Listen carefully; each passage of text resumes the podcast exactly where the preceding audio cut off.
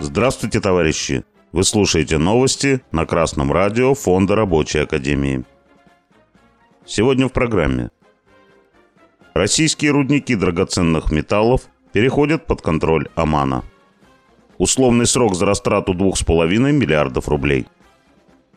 29 января РБК сообщил, что инвестиционная компания ICT Holding российского бизнесмена Александра Нессиса продала контрольную долю акций компании Polymetal International государственному фонду MDI из Омана.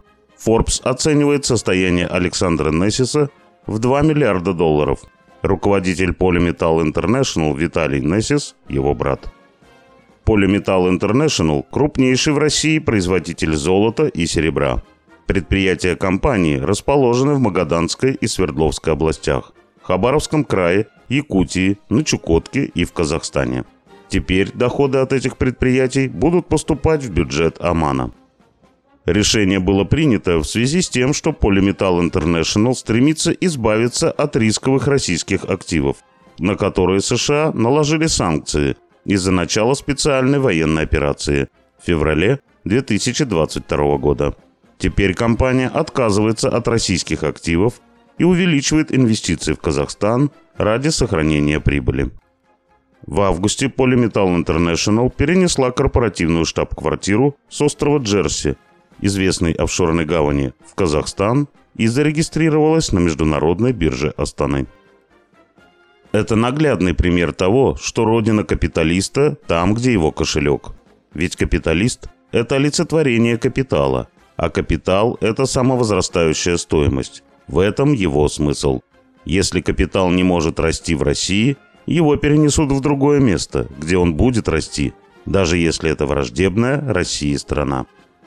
Сейчас, во время специальной военной операции, так называемая патриотически настроенная часть российской буржуазии ведет борьбу с компрадорской группировкой в своих рядах, принуждая ее поддерживать российскую промышленность ради борьбы с американским фашизмом во внешней политике. Однако экономические законы неумолимы. Капитал всегда будет стремиться утекать туда, где сможет расти. Поэтому единственная надежда на выживание России – это восстановление социализма. И еще небольшой штрих к портрету буржуазии. 1 февраля «Ведомости» и ТАСС сообщили, что гражданин США Майкл Калви, основатель «Беринг Восток», признал свою вину по делу о растрате 2,5 миллиардов рублей. Эти деньги принадлежали Банку Восточный. Уголовное дело против Калви и шестерых его коллег по фонду «Беринг-Восток» и Банку Восточный было возбуждено в феврале 2019 года. Первоначально следствие квалифицировало дело как мошенничество в особо крупном размере, но затем им инкриминировали особо крупную растрату. По данным следствия, Калви организовал схему, в результате которой кредит в размере 2,5 миллиардов рублей был зачтен уступкой акций люксембургской компании IFTG, стоимость которых была оценена в сумму кредита, тогда как их реальная стоимость составляла 600 тысяч рублей. В конце 2020 года банк получил 2,5 миллиарда рублей и отказался от гражданского иска, заявленного к фигурантам в ходе уголовного дела. ТАСС приводит цитату из судебного решения.